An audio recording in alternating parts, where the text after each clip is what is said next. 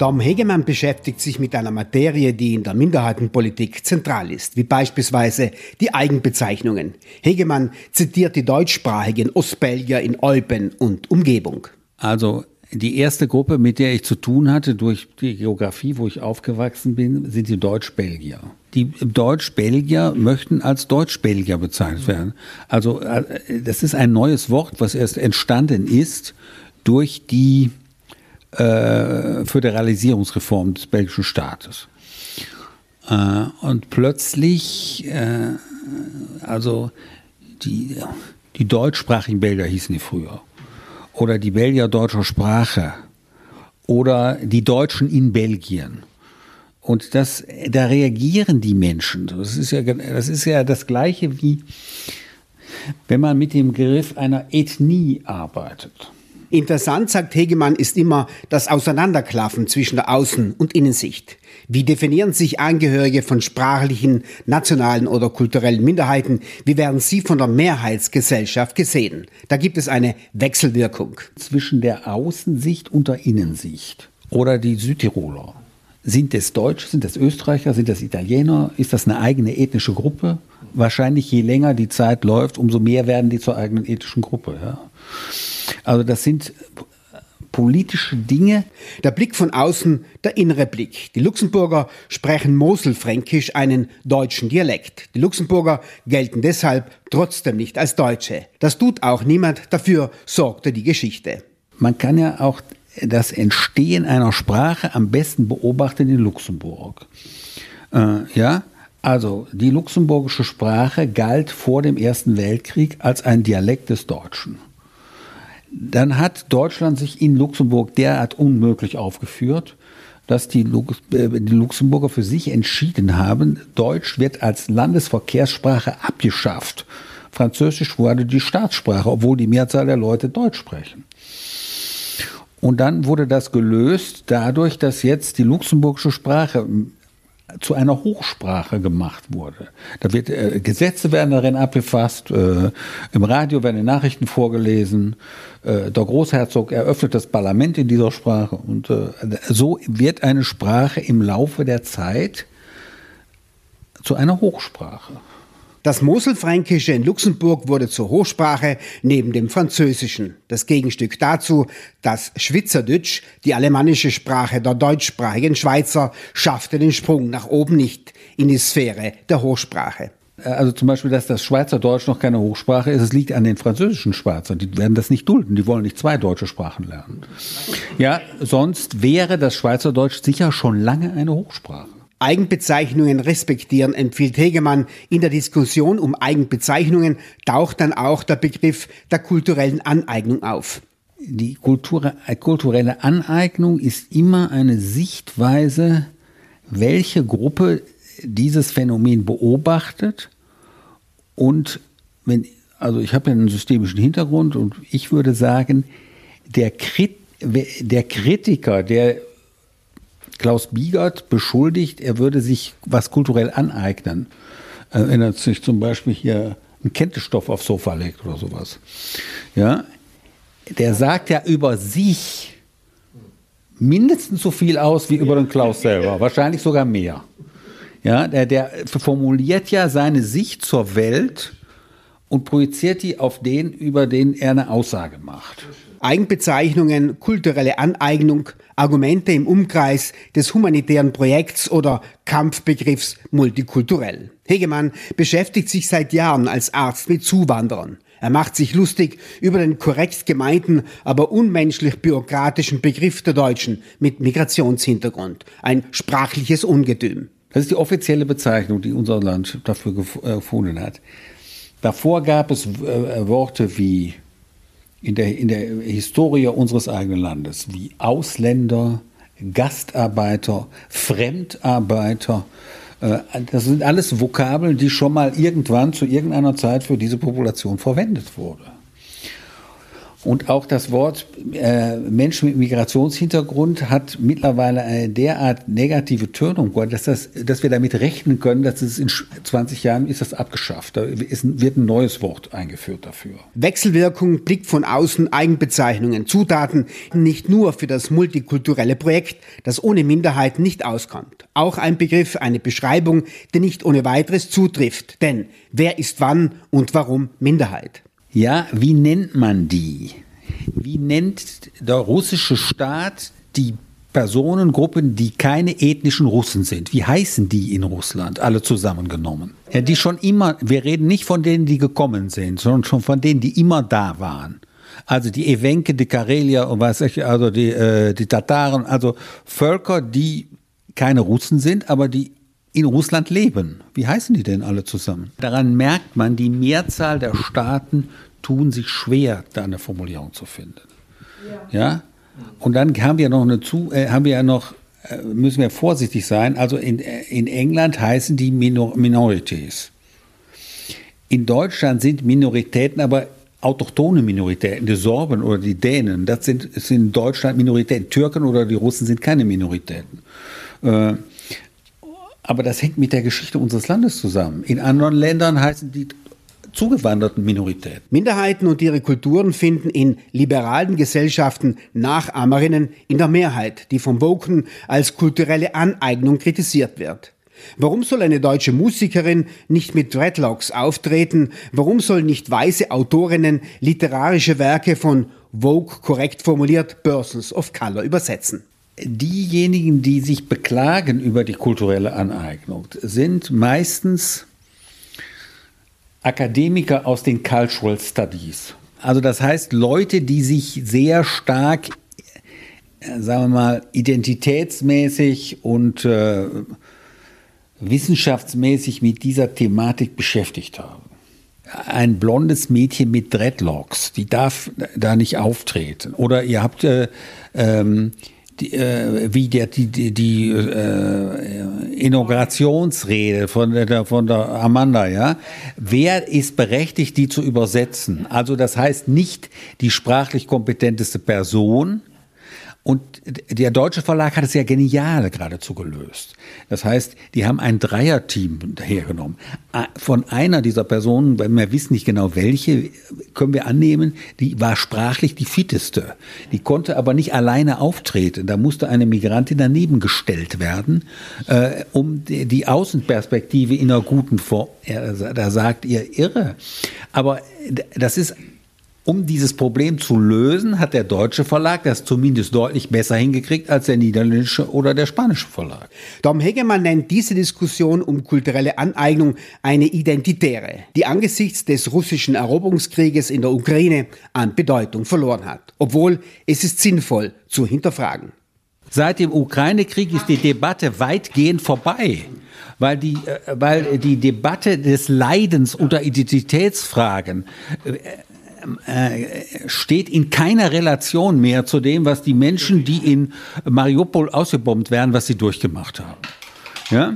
Also dadurch ist diese Debatte, die hat deutlich an Substanz verloren. Es ist ja alles eine Bewertungsfrage, ob man das heiße Luft. Auf jeden Fall kann man feststellen, dass diese, dieser Diskurs, dieser identitäre Diskurs, deutlich nachgelassen hat. Aber wenn du dich zum Beispiel in, nach Österreich bewegst, ja, da muss er noch vorsichtiger sein, denn da gibt es eine identitäre Debatte, da gibt es identitäre Gruppen, aber damit sind mitnichten Schwule oder Schwarze gemeint, sondern ganz andere Gruppen. Also äh, wie, wie man mit diesen, mit, dieser, mit diesen Vokabeln umgeht, dazu braucht es eigentlich nochmal, also nicht einen Sprachübersetzer, einen Kulturübersetzer, wenn du dich irgendwo bewegst, der, der, der dir souffliert, also hier gelten diese Spielregeln, da musst du mit, dir, mit dem Wort so umgehen? Minderheiten, Migranten, multikulturell. Für manche erstrebenswert, für andere ein Gräuel. Mich hat das schon sehr gewundert, als ich jünger war, äh, wie das Wort multikulturell verwendet wird. Also wenn du in einer Debatte der Grünen das Wort multikulturell hörst, wird das mit einer vollkommen anderen Bedeutung belegt, als wenn du bei der CSU bist. die verwenden auch dieses Wort, aber meinen was gänzlich anderes damit. Oder äh, wenn du dich in Südtirol bewegst, da kannst du mit dem Wort multikulturell, also das würde löst da eher Irritationen aus, weil es nicht ganz klar ist, was ist eigentlich, äh, was ist damit gemeint? Ist Südtirol ein multikulturelles Land, ja oder nein? Eins positiv besetzt gilt multikulturell heute als Aufkündigung einer solidarischen Gesellschaft, weil multikulturell für Spaltung steht, für abgrenzende Parallelgesellschaften. Vielfalt, Vielfältigkeit statt multikulturell? Also eine ähnliche Bedeutungsverschiebung erleben wir ja momentan zum, im deutschen Sprachraum zum Wort Vielfalt. Das Wort Vielfalt ist ja erstmal, wurde eingeführt als eine unmittelbare Übersetzung des, der englischen Vokabel Diversity. So. Es gibt soziale Gruppen, auch ich fühle mich denen zugehörig, die Vielfalt als Bereicherung erleben. Ich vermute mal, dass ihr aus euren Kontexten das ähnlich seht. Es gibt große Gruppen in Deutschland, die dann auch durch entsprechende Parteien und soziale äh, Medien vertreten werden, die darin eine große, große Gefahr sehen. Ja, und also ganze Länder wie Polen zum Beispiel, die möchten keine Vielfalt, die möchten einen möglichst hohen Grad der Homogenität der Bevölkerung aufrechterhalten. Und also das, auch wenn man sagt, die sind alle Rassisten, das ist meines Erachtens viel zu kurz gegriffen. Die möchten eine, einen hohen kulturellen, ethnischen, sprachlichen Einheit ihrer Bevölkerung aufrechterhalten. Und deswegen ist das Wort Vielfalt für die tendenziell negativ besetzt. Hegemann erinnert daran, dass große Teile der Bevölkerungen allergisch auf Vielfalt reagieren, auch ablehnend. Und dazu gehören alle möglichen Dinge. Menschen anderer Sprache, anderer Religion, anderer, äh, anderes Sexualverhalten etc. Das, was wir sagen, das macht die Gesellschaft reicher, Unterschiedlichkeit. Das erleben große Gruppen äh, als hochbedrohlich. Und wenn wir in Europa uns umschauen, also Polen ist das klassische Land, äh, da wird das, ist das Staatspolitik. Aber es hätte nicht viel gefehlt, dann wäre Frankreich auch in diese Richtung abgekippt. Besonders in den USA steht sich die demokratische und die konservative Bevölkerungsgruppe skeptisch bis strikt ablehnend gegenüber. Dom Hegemann geht davon aus, dass die gesellschaftliche Spaltung in den USA zu einer Art Bevölkerungsaustausch führen wird. Demokraten ziehen in demokratisch regierte Bundesstaaten, Republikaner, Evangelikale, Abtreibungsgegner und Rechtsradikale in republikanisch regierte Bundesstaaten. Ich vermute, dass da eine inneramerikanische kulturelle Migrationsbewegung einsetzen wird in den nächsten zehn Jahren. Dass bestimmte Gruppen, einzelne Bundesstaaten verlassen werden und in andere umziehen und umgekehrt. Das ist meine Vorhersage. Und ich glaube, dass das bereits schon im Gange ist. Ja. Äh, dann werden diejenigen, die diese traditionellen Werte, die, also in Amerika ist es relativ deutlich, die ziehen alle in die Mitte und die anderen, wie die Frösche, gehen die an den Rand des Wassers. Ja? Das Reden und Streiten um Begriffe und Begrifflichkeiten muss behutsam geführt werden, genauso das Thema kulturelle Vereinnahmung. Also ich habe ja gerade das Beispiel schon gesagt, äh, äh die zweite, äh, das äh, Parlament in, äh, in den Niederlanden diskutiert darüber, ob der Krampus weiter Swarte Piet heißen darf. Ja, so heißt er seit Generationen. Äh, es gibt auch große Debatten in der deutschen Verlagswelt, ob Pipi weiter Tochter eines Negerkönigs aus Takatuka-Land sein darf oder kann. Also das sind alles Dinge, an denen dieses Phänomen sich deutlich macht. Rassismus ist Gift. Es ist also gut, vieles auf Rassismus abzuklopfen. Dom Hegemann fügt auch ein Aber an. Es ist sicher sinnvoll, dass wir aufmerksamer werden, dass Rassismus latent die westliche und damit die deutsche Kultur durchzieht. An einer großen Zahl von Metaphern kann man das erkennen. Aber die Frage, wann hört das auf? Bilder, Begrifflichkeiten, die vieles transportieren. Hegemann zitiert seine zwei Söhne als Beispiel. neulich bin ich ähm, an einem Ponyhof vorbeigekommen. Mein großer Sohn der war hin und weg, um auf Ponys zu sitzen, weil er sich sehr stark mit den ähm, Native Americans identifiziert hat, die auf Pferden äh, durch die Prärie geritten sind und ihre Freiheit verteidigt haben. Mein jüngerer Sohn hat gesagt, mich kriegt niemand aufs Pferd. Das machen nur Mädchen. Ja, also äh, daran sieht man, dass also so kulturelle Welten sich auch in relativ, die sind 13 Jahre auseinander, äh, sich sehr verändert haben im Laufe der Zeit. Also die Identifizierung mit den Native Americans war für eine bestimmte Altersgruppe in Deutschland Standard. Auch im, man sieht im Fernsehen überhaupt keine Western mehr. Ja? Also da äh, es gibt es alles nicht mehr. Früher, ja, ja, dann, aber die müssen mindestens schwul sein, die Cowboys. Ja? Also, äh, äh, aber das sind alles Beispiele, dass sich das, wie sich diese Dinge kulturell verändern. Äh, und äh, wenn Kinder zum Beispiel sich die Festkleidung der Native Americans anlegen. Ist das eine kulturelle Vereinnahmung oder ist das eine Begeisterung für deren Kultur? Was ist das jetzt? Da, und ich glaube, darauf kann man keine eindeutige Antwort sagen. Da kann man eine persönliche Haltung zu haben. Ich finde das scheiße oder schlecht oder was ich was.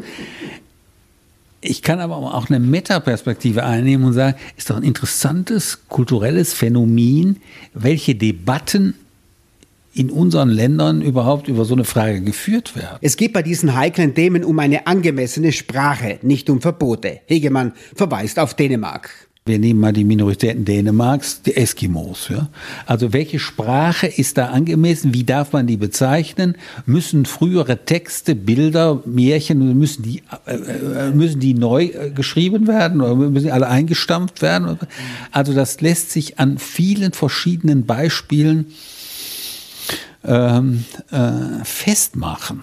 Angemessene Sprache. Tom Hegemann hat ein weiteres Beispiel dafür parat, wie viel sich letzthin verändert hat. Neulich war ich im Ruhrgebiet. Also wie ich, äh, ich stamme aus dem Rheinland, also da gab es in jeder Bahnhofskneipe, konnte man wählen zwischen Jägerschnitzel und Zigeunerschnitzel. Das eine war mit Pilzsoße, das andere war mit Paprikasauce. Gibt es nicht mehr, gibt nur noch Paprikaschnitzel ich finde es sinnvoll und eine kluge Entscheidung, dass wir alle durch diese Debatte, selbst wenn sie überzogen ist, aufmerksamer werden und achtsamer werden. Selbst wenn wir zu der Entscheidung kommen, dass jetzt geht es aber übers Ziel hinaus. Betroffene regieren oft unaufgeregter. Bürgerrechtler Romani Rose wunderte sich über den heftig ausgetragenen Streit um das Zigeunerschnitzel. Das Zigeunerschnitzel ist nicht sein Problem, sagte er. Rose regte stattdessen an, das deutsche Strafrecht von rassistischen Überresten zu entrümpeln, die vielen Vorurteile gegen Sinti und Roma konsequent zu bekämpfen. Auch wenn die Debatte um Begrifflichkeiten oft auch lästig ist, muss sie geführt werden, ist Tom Hegemann überzeugt. Sie tut der Gesellschaft gut. Die Auswirkungen sind spürbar an unterschiedlichen Orten. Als ich in der Kirche war, an Weihnachten war neben der Krippe war so ein kleiner Gast, da konnte man Geld reinwerfen und da saß ein schwarzer Bub drauf, eine Figur, die nickte im Kopf. Wenn man, weil da in ein Mechanismus war, wenn die, die Münze dagegen flog, bewegte sich der Kopf.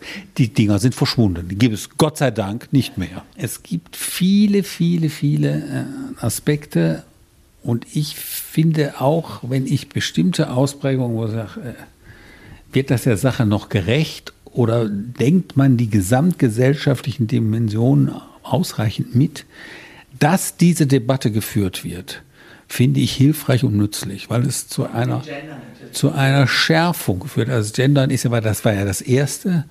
Und, und ich kann sagen, ist das Glas halb leer oder halb voll? Ich kann sagen, die Situation für Frauen hat sich in Deutschland äh, in den letzten 30 Jahren deutlich verbessert.